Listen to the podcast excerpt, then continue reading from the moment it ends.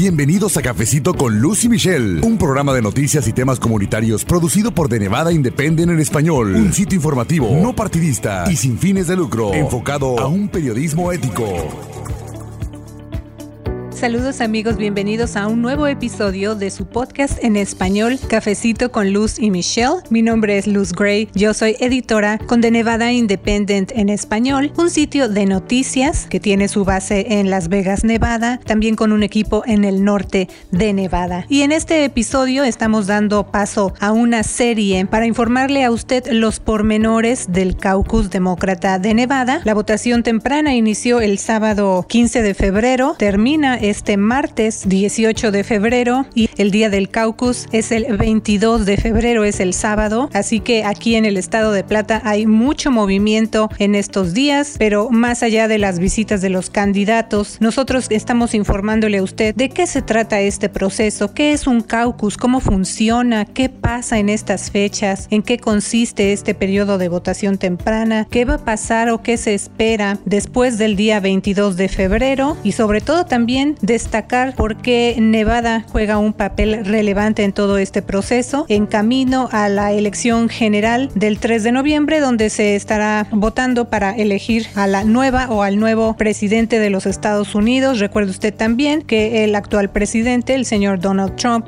está buscando la reelección. Así que durante toda esta semana habrá bastante movimiento, reitero, aquí en Nevada y nosotros en esta serie en particular le estamos explicando todo este proceso. Así que le invito a escuchar y también le voy a pedir el gran favor de que pase esta información a otras personas. Invíteles usted a que escuchen Cafecito con Luz y Michelle, no solo en la radio aquí en Las Vegas todos los sábados a las 10 de la mañana, sino también en esta versión podcast, porque nuestro objetivo es que toda esta información llegue hasta donde tenga que llegar, no solo en Nevada o en la Unión Americana, sino en cualquier parte del mundo que usted nos esté escuchando, porque es información vital, también de conocimiento general. Así que muchas gracias por escucharnos y le voy a invitar también a que siga pendiente de la siguiente serie que le vamos a presentar ya informándole pues cómo le fue al estado de Nevada el día del caucus y los preparativos, lo que sucedió también antes de ese día tan importante. Vamos a escuchar amigos, muchas gracias. Me acompaña en la conducción mi colega editora asociada Michelle Rindell.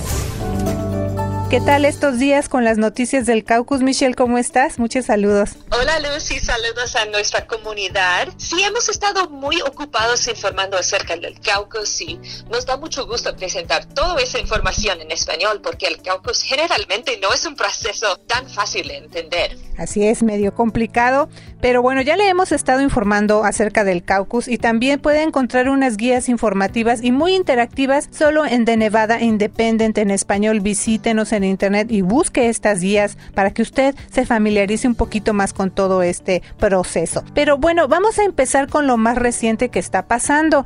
Este martes le informamos el senador por Vermont Bernie Sanders ganó la elección primaria demócrata en New Hampshire. Sí, los resultados establecieron que Sanders y el exalcalde de Indiana, Pete Buttigieg, son los dos principales aspirantes demócratas en la contienda rumbo al caucus de Nevada el 22 de febrero. Buttigieg tomó una estrecha ventaja en el primer caucus del país en el estado de Iowa. Pero entre todo este movimiento de visitas de candidatos, usted ha visto que vienen muy seguido aquí al estado y también los resultados de Iowa y New Hampshire. Michelle, a mí me gustaría pues platicar un poco acerca de qué significa todo eso, especialmente para Nevada. Sí, Luz, en el caso de Bernie Sanders, uh, tiene una fuerte campaña aquí en Nevada, pero hay obstáculos para él particularmente debido a la unión culinaria, que es muy fuerte.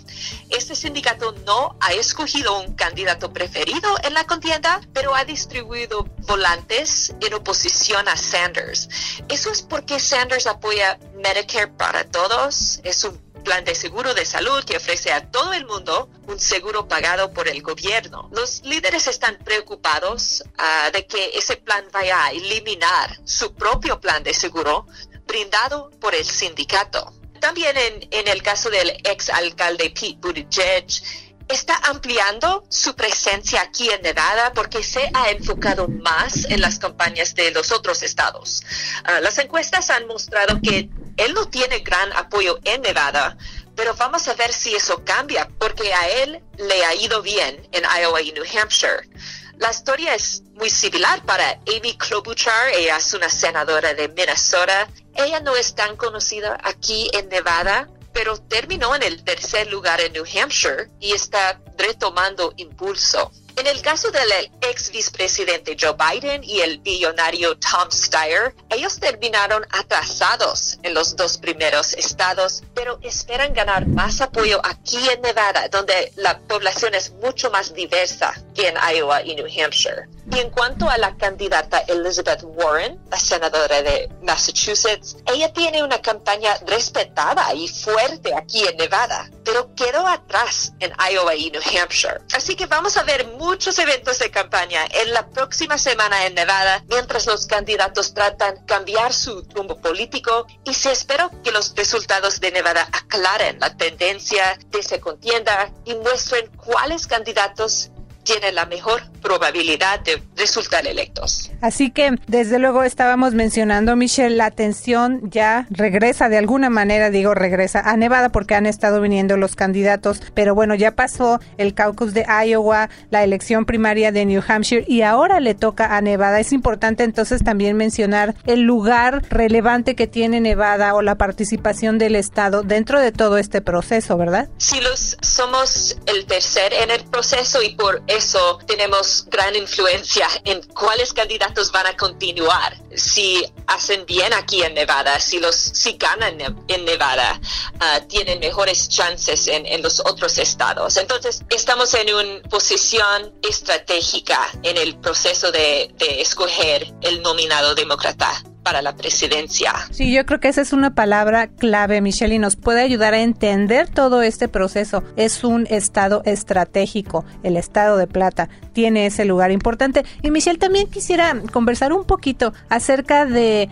la importancia del voto latino. Hemos dicho que Nevada es un estado con una población muy diversa y tiene mucho que ver desde luego la participación latina. Yo he conversado con algunos grupos que están organizando ya planes para este año, pero ¿qué significa para Nevada y a nivel nacional la participación de los latinos en estas elecciones? Sí, Luz, uh, el voto latino es importante en la contienda para la presidencia porque en Nevada tenemos un, un gran grupo de latinos. Creo que los latinos son 20% de los votantes en el estado de Nevada. Es muy diferente que en Iowa y New Hampshire, los primeros dos estados, porque los estados son mayormente blancos, mayormente anglos, uh, y es importante para los demócratas escoger un candidato que puede ganar apoyo de muchos países, muchos grupos étnicos, uh, porque cuando el país en entero vote en el 3 de noviembre, uh, van a necesitar todo el mundo, de todo el grupo étnico, para ganar uh, la elección. Entonces, Nevada juega un papel clave en esa contienda. Somos el primer estado con una población mucho más diverso y vamos a mostrar uh, al país en entero si unos candidatos pueden unir Varios grupos étnicos y pueda hacer una coalición diverso de votantes. Y eso es un señal para todo el país en quién, puede unir el país. Muy interesante y me da mucho gusto también que tengamos la oportunidad a través de estos micrófonos de estarle platicando a usted, informando todo esto, qué significa más allá de lo que vemos muy rápido a veces en las noticias. Necesitamos un poco de tiempo para entender. También es importante saber cómo ha estado cambiando el grupo de precandidatos. Hasta el momento que estamos grabando este programa, esta semana, el empresario Andrew Yang, el senador de Colorado Michael Bennett y el ex gobernador de Massachusetts de Val Patrick anunciaron su retiro de la contienda por la nominación presidencial demócrata. Así es, Luz. Solo quedan ocho candidatos mayores en la contienda demócrata ¿eh? y empezamos con más de 20. Y además de esos anuncios esta semana y los resultados del caucus, la atención ahora se va a dirigir a Nevada. Recuerde que hoy, el sábado, el 15 de febrero, empieza la votación temprana del caucus de Nevada y termina este 18 de febrero. Son cuatro días. Y también apunte en su calendario que el sábado 22 de febrero es el día del caucus de Nevada. Pero bueno, Michelle, hasta este momento hemos estado hablando de lo más reciente, pero también quisiera aprovechar este tiempo para explicarle un poco más a detalle a la comunidad qué es en sí el caucus, porque a lo mejor hay muchas personas que van a votar por primera vez o que pueden estar todavía un poco confundidas, ¿no? Y que necesitan un recordatorio.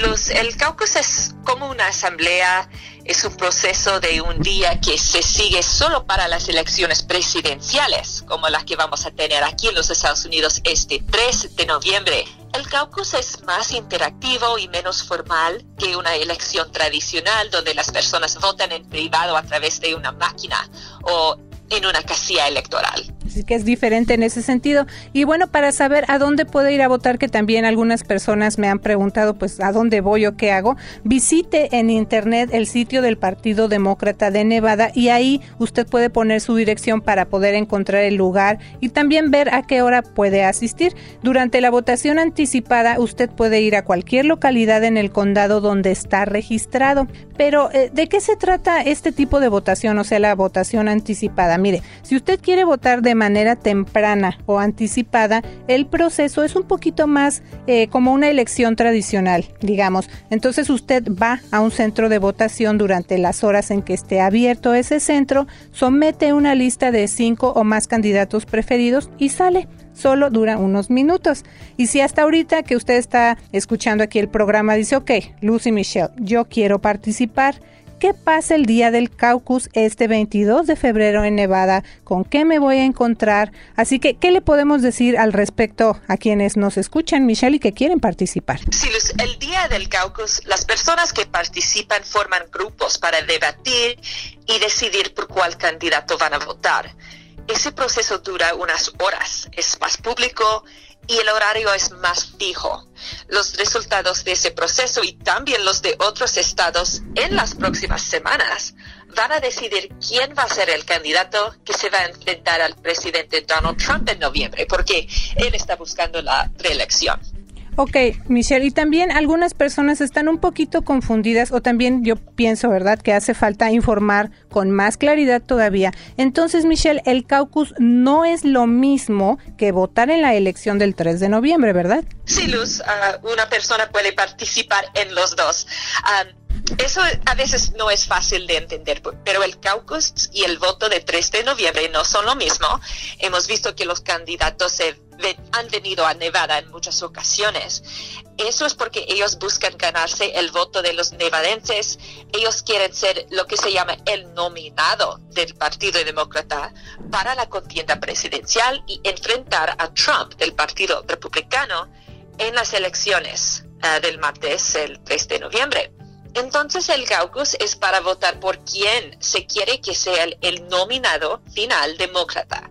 Para muchos votantes están decidiendo quién entre los varios candidatos demócratas tiene la mejor oportunidad de ganar la contienda contra Donald Trump. Y bueno, usted puede ver cada paso de este proceso, leer con más calma qué es para entender mejor, comparar también las posturas de los candidatos y ver las fechas claves del caucus. Esto lo tenemos, como hemos dicho, en The Nevada Independent en español. Sí, Luz. Otra cosa que quiero destacar es que el caucus está escogiendo entre demócratas y en noviembre los votantes van a votar entre un republicano y un demócrata.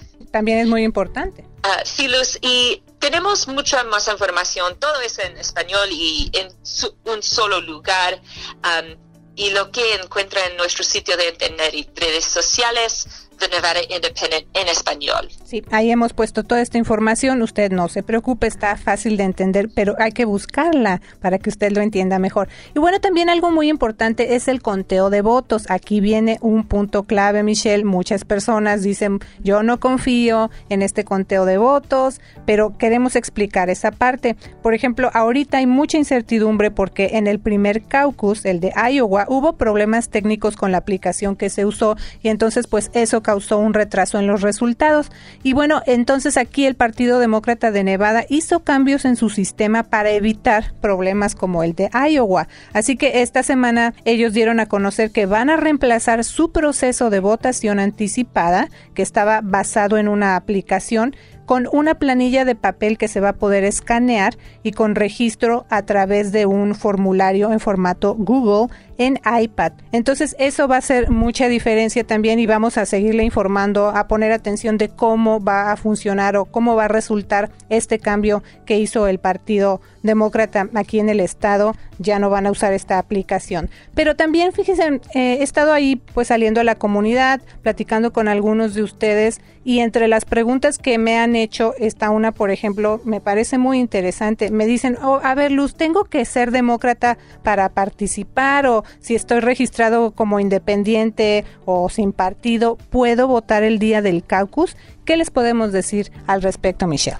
Si las personas que quieren participar en el caucus y que se no, no se hayan registrado antes, se van a poder registrar como demócratas en el día del caucus. Y si quieren participar pero pertenecen a otro partido, van a poder cambiar su registro a demócratas el día del caucus. Y también hay que recordar cuáles son los requisitos para votar en el caucus, así que ponga mucha atención.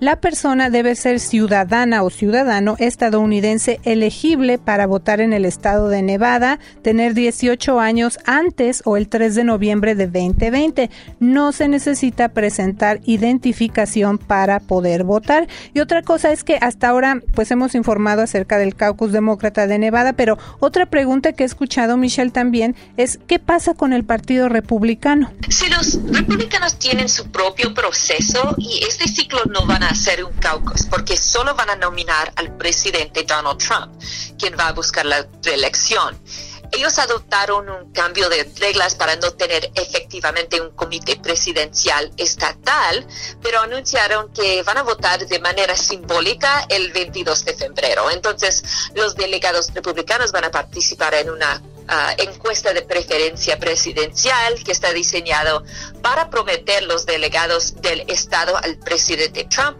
sin hacer un caucus a gran escala. Y Michelle, ¿cómo vamos a saber a quién nominó Nevada para ser el candidato o la candidata demócrata para la presidencia? Si los, los presidentes de cada sitio de votación van a reportar los resultados al Partido Demócrata del Estado de Nevada y si no hay grandes problemas, el 22 de febrero se va a saber quién ganaron el caucus o en otras palabras, quién ganaron el mayor número de delegados. Sí, ya le hemos dicho, vamos a seguir muy de cerca lo que va a pasar aquí en Nevada. Y bueno, precisamente esa es otra pregunta, Michelle. ¿Qué sigue después del día del caucus demócrata de Nevada este 22 de febrero? Yo sé que entran en acción algo así como las matemáticas del caucus para que entendamos esa parte del proceso un poco más fácil. Sí, es una buena manera de ilustrarlo, Luz. Ah, del 22 de febrero al 6 de junio, todos los demás estados y territorios del país van a tener asambleas primarias. Dependiendo de los resultados allá, los delegados asignados a cada estado se van a dividir entre los candidatos de la contienda y los estados con la mayor población tiene la mayor cantidad de delegados. Y sí, luego vienen otras fechas clave. Del 13 al 16 de julio se va a llevar a cabo la Convención Nacional Demócrata en Milwaukee, Wisconsin. Ahí va a haber unos mil delegados que van a votar por los candidatos a los que están, digamos, comprometidos. Esto en función de los resultados de las elecciones primarias y los caucus que le hemos eh, informado. Y entonces el candidato con más votos va a ser nombrado formalmente como él o la nominada o nominado demócrata. Es casi seguro que el nominado republicano va a ser el presidente Donald Trump. Y como ya informamos, los republicanos de Nevada no van a realizar un caucus ni una elección primaria para elegir a su candidato, sino que están prometiendo sus delegados automáticamente para el presidente Trump.